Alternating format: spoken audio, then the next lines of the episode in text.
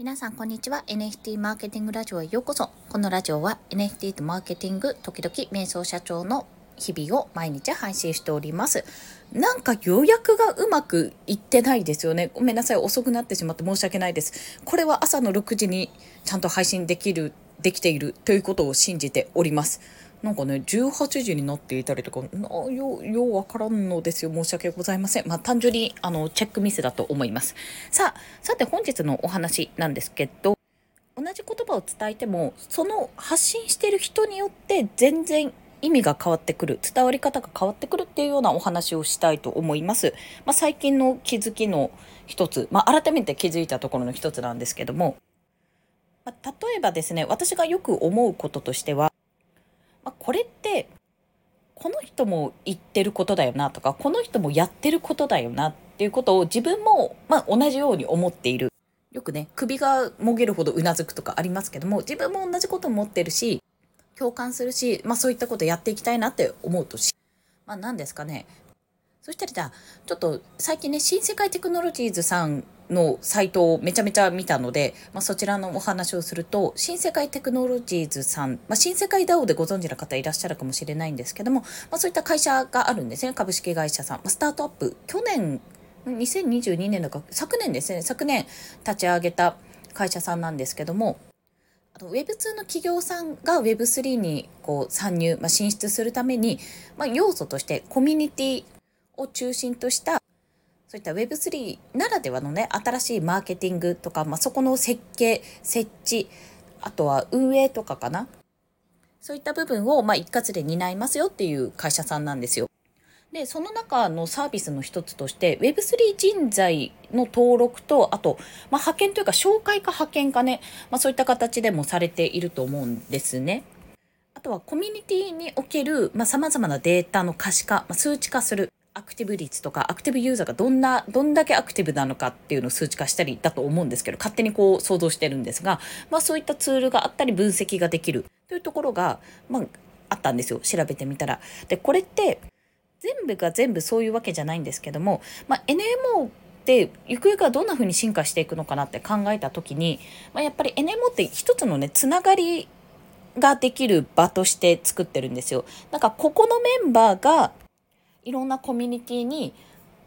携わっていくっていうことももちろんそうだし最初ね人材派遣みたいなことできるんじゃないかっていうところからね最初入っていたんですよ実は。なんか結構やっぱり興味がある方も多いしそれ以前に NFT に触ってる方も多いしいろんなところで、まあ、当時ねエデュさんとかがねエデュさんいくつぐらい入ってたんですかねもうほんと10個とか10個の肩書きを持つ男みたいな感じでいたと思います、思いますし、あの、メンバーの方もいろんなところのコミュニティマネージャーとかモデレーターとかをやって、まあ、掛け持ちでやって、本当に盛り上げていったり、ま、仕事をしたりっていう形でやっていたと思うんです。なので、まあ、そういった方々を、養成じゃないけども、なんか、こう検定みたいなのね独自の検定とかを作って、まあ、これが合格できたらあの、紹介できますとか、そういったのあってもいいかもね、なんて話とかしていたんですよ、当時。昨年、ほんとちょうど1年半前ぐらいかな、夏ぐらいだったと思うんですが、まあでも結局なんか、うん、でもね、その当時に Web3 コミュニティ、コミュニティマネージャーによるコミュニティっていうのがあって、まあ、そっちとやってることかぶるよねっていう風になって、まあ、なんやかんやで、あの、頓挫したんですよ、それ。でも、やっぱりその時に動いていたし、ちゃんと実績を積んでいた方々で、まあ、知ってる方がメンバーの中にね、いらっしゃってて、あ、この人たちはそこで判断して、もうスタートアップとして立ち上げて、ちゃんと企業とあの結びつけるようにしたんだって考えると、なんか、やろうとしてたのにってわけではないんですけども、あ、なんか方向性として、やっぱりそっちの方の手もあったのかって思うところあるんですよ。で、じゃあ今 NMO がいる、まあ皆さんにとっての NMO ってどんな状況になってるんだろうとか、いうふうに今後成長していけばいいのか。まあ、これはね、多分、その、はい、これから入る人にとってもそうだし、今入ってる人にとってもそうだし、もうちょっと思ってたんと違うなっていう風になってる方も多分いらっしゃると思う中で、どこの方向性に持ってったらいいか、まあ、どういう、なんていうのかな、キャッチ、キャッチコピーで、あ、入りたいなって思ってもらえるようになるのか、その方向性をやっぱり考えていかなきゃいけない。で、その一つとしては、やっぱり啓蒙活動じゃないんですけども、私が来年、まあ今年からもね、やってますけど、来年以降も、喋れる、喋れるとか、まあ、喋るのが好きなので、いろんなところで、まあ、実際に勉強会しに行きますよって、まあ、技術をそれは伝えるっていうところはもちろんありますけども、どちらかというと、やっぱり少しでも多くの人に面白さを知ってほしいし、やっぱりこれ使えるんじゃないかなっていうところを提案していきたいと思うんですよ。まあ、困ったをやっぱり解決していきたいと思っているところもあります。あとはまあそれと私ができることって何だろうなっていうところでやっぱり伝えていく、まあ、自分で知識を広めたりはこういう事例があるんだ使い方があるんだっていうところから、まあ、こんなのいかがですかっていうふうに提案したりそういった形だと思っているんですよ。で、まあ、それは私が今やっているけども、じゃあ NMO でも喋れる人がね、たくさんいるわけなんで、もうすでにそういった活動されてる方もたくさんいらっしゃるんで、あ、じゃあ今度ここで喋る時には、この、ここに行く時には、じゃあこの人と一緒に行きますとか、一緒に喋らせてくださいとか、そういったこともできるわけですよ。まあ、そんな風につなげていったり、まあ、直接ね、NMO メンバーに仕事が来るとか、この話だったらこの人に直接つないじゃいますね、みたいな形でできると、なおよしなのかな、なんてことを思ったりしております。が、まあ、いかんせん私が全然営業ができていないので、多分ね、NFT プロジェクトをやりますっていう方、まあ、がっつりジェネを作って、まあ、お金をかけてやりますっていうところは、あんまりいや、まあ、やるかもしれないけど、あんまりないと思っていて、それよりも、やっぱイベント参加 NFT とか、ご当地あのその場に行ったらねもらえる NFT とかその辺かな、まあ、そこら辺が紹介できそうだなと思っているんですね。で、それって、でも、さっき新世界テクノロジーズさんの例を出しましたけども、やっぱりやってるとこはすでにあるんですよ。まあ、寿司トップマーケティングさんとかも、やっぱり企業さんに向けたマーケティングのね、トークングラフマーケティングって言って、NFT をで NFT この持ってる NFT で、まあ、マーケティングができるような形だと思うんですが持ってる数とか持ってる種類とかで分析するっていうところを確か提供してると思うんですけどもあとは技術提供とかですね確かウォレットとかねアプリを作ってるのでそういったところも、まあ、やってるかと思います。で、まあ、そんな風に同じねマーケットプレイス立ち上げてるところもたくさんあるしウォレットを使ってるところもたくさんあるしやってること、まあ、発信だったら伝えていることは同じところだなって思うことはねたくさんあるんですけどもこれ言っている人、まあ、やっているところの違いによってやっぱりね変わってくるんですよ、まあ、特に個人の発信は同じことなんだろうな。うんと働き方を変えようとか働き方が選べるようにしようって私選択肢を増やすとかいう話をしてますけどもだって同じような話というかむしろ私これ振り子とか LLAC からそういったところをね学んでるというか、まあ、やっぱり影響を受けてるなって感じてるんですよ。もともとはやっぱり自分もそこがに共感してフリーランスになりたいって思ったし事業も立ち上げたいって思ったわけですから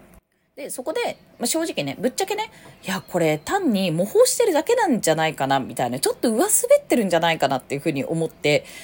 なんか同じこと言ってるだけなんじゃないかなっていうふうに思ってた時期がまああるというか今もなお思っていることがあるあるんですよ実際に。でも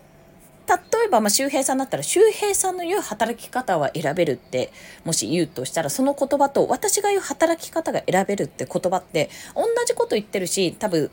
まあ、いろんな選択肢があるよってことを伝えてると思うんですけども、やっぱ背景が違うから、伝わる層とか伝えたいと思ってる層が、また違うと思うんですよね。とかね、伝わり方もやっぱり違うと思うんですよ、そこに。私自身は、周平さんとねそんなに共通点は多分なかったと思うんですよ。借金も特にしたことないし帰る場所もないというか、まあ、帰る島とかもなく、まあ、実家とか近いしっていうところで私本当にねいまだに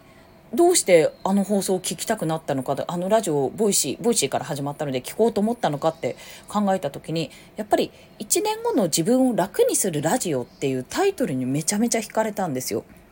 でも属性は全然違うけどもやっぱりそこに刺さった言葉とかそのタイトルとか今やっぱり苦しいなって自分も楽にしたいって思ってるその、まあ、切羽詰まった感じが、まあ、当時は産休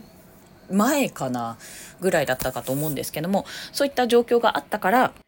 やっぱりね言葉が刺さったんだなっていうふうに思うんですね。なんか背景とか違くてもどこで自分のどの言葉が誰に引っかかるか分からなくてもちろん同じこと言ってるなとかかぶりとかあると思うんですけども発信している、まあ、会社、まあ、特に個人とかね個人とか会社が違ったらやっぱり言葉も変わってくるんですね。その背景にあるものとか伝えたいものもちょっとやっぱりニュアンスが違って変わってくるんですよ。でそのちょっとのニュアンスが